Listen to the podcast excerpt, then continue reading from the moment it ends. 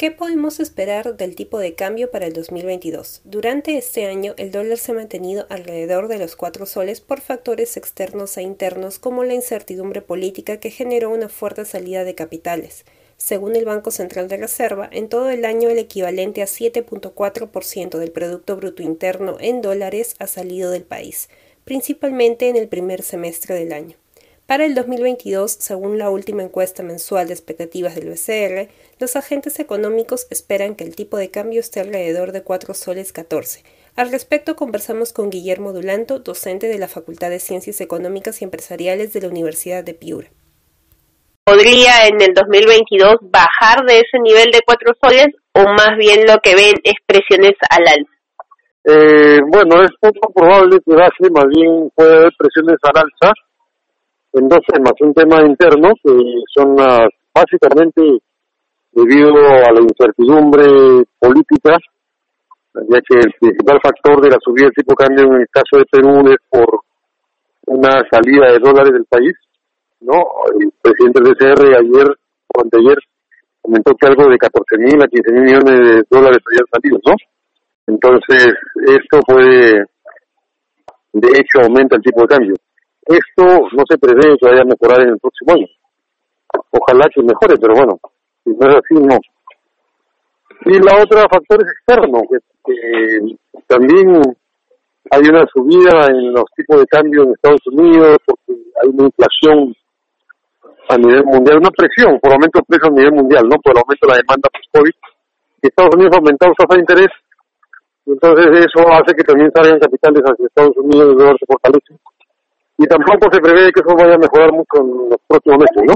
Ese comportamiento también de la pandemia y la variante Omicron, el comportamiento de la pandemia puede tener efectos para incrementar también el tipo de cambio. Mm, más bien, eso iría, digamos, si es que nuevamente la pandemia vuelve a tomar auge y se vuelve a restringir un poco la demanda de la gente, más bien tendría efecto contrario, ¿no? Haría que nuevamente eh, se libere un poco el tema de la inflación, que la tasa de interés en Estados Unidos bajen.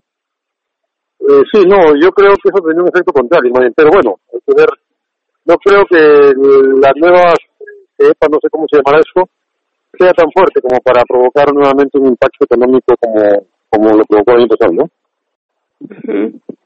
Y también eh, comentó lo de los tipos de cambio en Estados Unidos. Internamente también el Banco Central de Reserva nuestro ha estado interviniendo todo este año bastante, no directamente y a través de su de un incremento en su tasa de interés.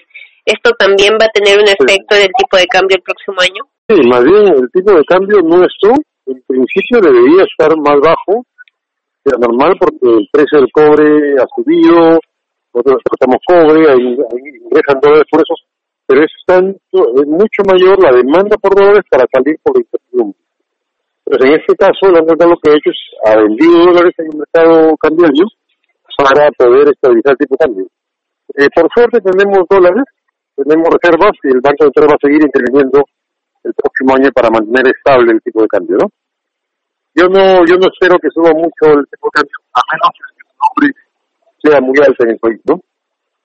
O sea, si sube mucho sería por factores internos más que factores externos.